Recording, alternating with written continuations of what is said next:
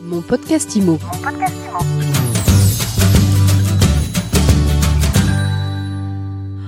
Bonjour et bienvenue dans ce nouvel épisode de mon podcast IMO.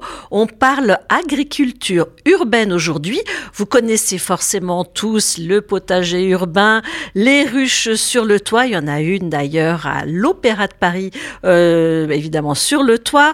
On parle aussi beaucoup des fermes urbaines. Euh, dernièrement, celle installée sur le pavillon, je ne sais plus combien, du parc des expositions de la Porte de Versailles a fait euh, beaucoup parler d'elle.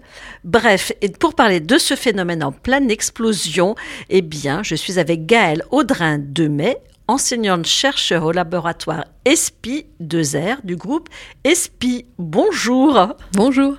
Gaëlle, vous êtes docteur en droit, spécialiste de la biodiversité, de la pollution des sols, de l'énergie et de la densification urbaine. Bref, vous êtes la personne qui allait pouvoir me répondre, c'est quoi l'agriculture urbaine? Quelle est la vraie définition? Alors, je ne sais pas si je vais être en mesure de vous répondre puisqu'il n'y a pas de vraie définition. Il y a une multiplicité des définitions. Et d'ailleurs, le droit n'en retient pas une seule. Le droit ne définit pas en tant que tel l'agriculture urbaine. Alors, je vais vous donner quand même quelques éléments de réponse, euh, notamment euh, la définition retenue par l'Organisation des Nations Unies pour l'alimentation et l'agriculture. L'agriculture urbaine, c'est élever des animaux et cultiver des plantes à l'intérieur des villes ou à proximité des villes. Ça, c'est l'agriculture plutôt qu'on qualifie de périurbaine. Comment il s'explique ce phénomène? Comment vous, vous l'expliquez, euh, ce développement de l'agriculture urbaine avec effectivement voilà, des ruches, des abeilles, des tomates, des artichauts? Alors, c'est une envie, je pense, de reconnecter la ville à plus de nature qui s'inscrit dans un phénomène global de renaturalisation des villes, du moins on essaye de le faire. Et je l'explique aussi parce que l'agriculture urbaine a une multiplicité de fonctions. Effectivement, il y a les fonctions de production. C'est très intéressant de reconnecter euh, la population à des réseaux de production euh, locaux. Ça, c'est la première chose. Et on parle aussi beaucoup d'autosuffisance alimentaire. Alors évidemment, on n'y est pas, mais il pourrait y avoir cet objectif à moyen long terme. Euh, il y a des raisons environnementales. On parle de la végétalisation des villes. L'agriculture urbaine y contribue et permet aussi de préserver la biodiversité en ville. Et enfin, euh, bah, la dimension sociale, pédagogique et de loisirs qu'on voit euh, dans les potagers urbains. L'objectif, c'est de créer du lien, de reconnecter la nature et euh, les habitants des villes et de, de, montrer un petit peu aux jeunes et aux moins jeunes comment on produit en réalité. Et d'ailleurs, grâce à vous, en préparant cette interview, j'ai appris comment pousser les artichauts. Je suis bien heureuse d'avoir vu euh, vous toucher deux mots de cette grande problématique. Mais peut-être vous pouvez nous rappeler parce que je suis sûre qu'il y a plein d'auditeurs qui ne savent pas. Ouh là là, je ne donnerai pas des conseils d'agriculture vu comment les miens ont fini. Je je me permettrai pas. Bon, alors on revient sur le cœur de, du sujet et votre spécialité et pas le cœur d'artichaut. Euh, C'est quoi le statut juridique de l'agriculture urbaine? Et bien là aussi, le juriste est un petit peu démuni, c'est qu'il n'y en a pas. Ou alors plutôt il y en a plusieurs, parce que l'agriculture urbaine n'est rien d'autre qu'une forme d'agriculture, et à ce titre, elle peut, sauf dérogation, être soumise à ce qu'on appelle le statut du fermage. Alors le statut du fermage, qu'est-ce que c'est? C'est un corps de, règles qui encadre les droits et les obligations du bailleur et des preneurs et du preneur à un bail rural. Un bail rural, c'est celui qui concerne les activités agricoles. Et donc l'agriculture urbaine, bah, par essence, est une activité agricole. Et euh, le problème, c'est que ce bail, il a été développé pour faire face à des problématiques rurales et pas à des problématiques urbaines, et il colle mal à la réalité de l'activité agricole, ce qui est un problème pour certains exploitants. Effectivement, les municipalités, les collectivités territoriales font parfois, euh, créent parfois des conventions d'occupation précaires pour permettre euh, plus de souplesse pour l'agriculteur urbain. Alors, quel est l'impact du développement de toutes ces nouvelles formes d'agriculture concrètement sur, sur l'immobilier pour un promoteur, mais aussi pour un copropriétaire qui va installer euh, une, euh, un potager sur son toit? Alors, pour un promoteur, ça peut représenter une opportunité parce que voilà, ça permet de donner une identité à un programme particulier, ça permet aussi de le valoriser. Par contre, ça peut représenter aussi un surcoût. Je pense à une agriculture sur les toits. Eh bien, forcément, c'est un poids supplémentaire pour le bâtiment et donc des coûts supplémentaires euh, à, la à la conception, à la construction.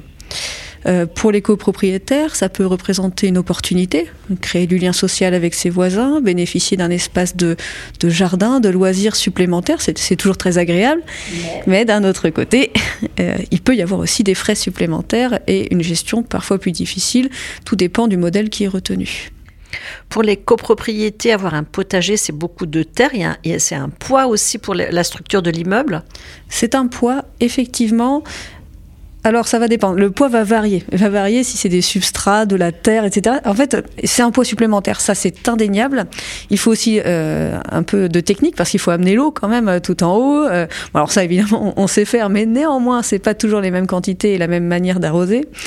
Et enfin, eh bien, ça va être du matériel, ça va être un usage un peu différent qu'il va falloir prendre en compte, c'est sûr. Gaël Audrin de Mai, est-ce qu'il y a des risques liés, par exemple, à la qualité du sol en milieu urbain? Alors oui, ça peut arriver, mais comme euh, aussi euh, en milieu rural, la pollution n'est pas, la pollution des sols n'est pas l'exclusivité du milieu urbain. Et dans ce cas, il y a euh, pour l'agriculture urbaine comme pour l'agriculture plus traditionnelle, eh bien des contrôles qui sont réalisés du droit qui s'applique, notamment du droit issu de règlements européens, qui vont permettre de contrôler la qualité des produits pour ne prendre aucun risque. Vous pouvez manger une tomate produite en ville sans que cela présente un risque sur votre santé, en tout cas en principe. Dernière question, comment est-ce qu'elle s'articule là, cette problématique d'agriculture urbaine avec la notion de densification urbaine? Alors ça c'est la grande question. Ça c'est la grande question parce que l'agriculture urbaine peut prendre plusieurs formes. Effectivement hors sol sur les toits par exemple ou plein sol et particulièrement pour les fermes urbaines sur le, maraîchage par exemple. Et effectivement, il y a euh, un conflit d'usage parce qu'on demande à la ville de se recentrer sur elle-même, notamment pour préserver les espaces agricoles, ce qui est important. Mais d'un autre côté, si l'agriculture vient en ville et utilise des sols, ça repose la question de l'équilibre entre le rural et l'urbain. Et donc euh, aujourd'hui, euh, il y a beaucoup de questions qui se posent pour savoir est-ce que c'est un modèle durable ou pas durable, est-ce qu'il faut le privilégier ou pas le privilégier. Et je pense que c'est un beau sujet de recherche. Finalement, aujourd'hui, on a la campagne qui arrive en ville avec cette agriculture urbaine. Euh, est-ce que du coup, ça remet en cause la façon de définir euh, l'habitat, enfin en tout cas l'espace habité? Comment on fait le distinguo entre espace habité, espace naturel, espace euh, agricole? Comment vous appréhendez la question? Votre question est très droit de l'urbanisme, puisque le droit de l'urbanisme distingue effectivement ces trois fonctions, et c'est d'ailleurs comme ça qu'il euh, fonctionne. Je dirais que tout dépend euh, de ce qu'on veut de la ville, euh, de comment on le fait. Doit-on privilégier des espaces de terre dédiés à l'agriculture. Doit-on en ville Doit-on privilégier une autre végétalisation euh, pour lutter contre les îlots de chaleur? Doit-on développer notamment les fermes high-tech en ville hors sol? Tout ça, c'est une question, je pense, de choix politique et qui doit être basée sur des études euh, qui montrent l'efficacité ou pas de telle ou telle solution et puis également euh, le coût financier. Merci beaucoup Gaël Audrin de Metz. Toujours un plaisir euh, et très intéressant de vous écouter, de vous accueillir ici parce qu'on apprend toujours énormément de choses. C'est très accessible et en même temps, c'est pas rébarbatif. Merci à vous. Merci beaucoup. Et je vous dis à très vite pour un nouvel épisode de mon podcast IMO à retrouver tous les jours sur MySuite IMO et sur toutes les plateformes. Mon podcast IMO. Mon podcast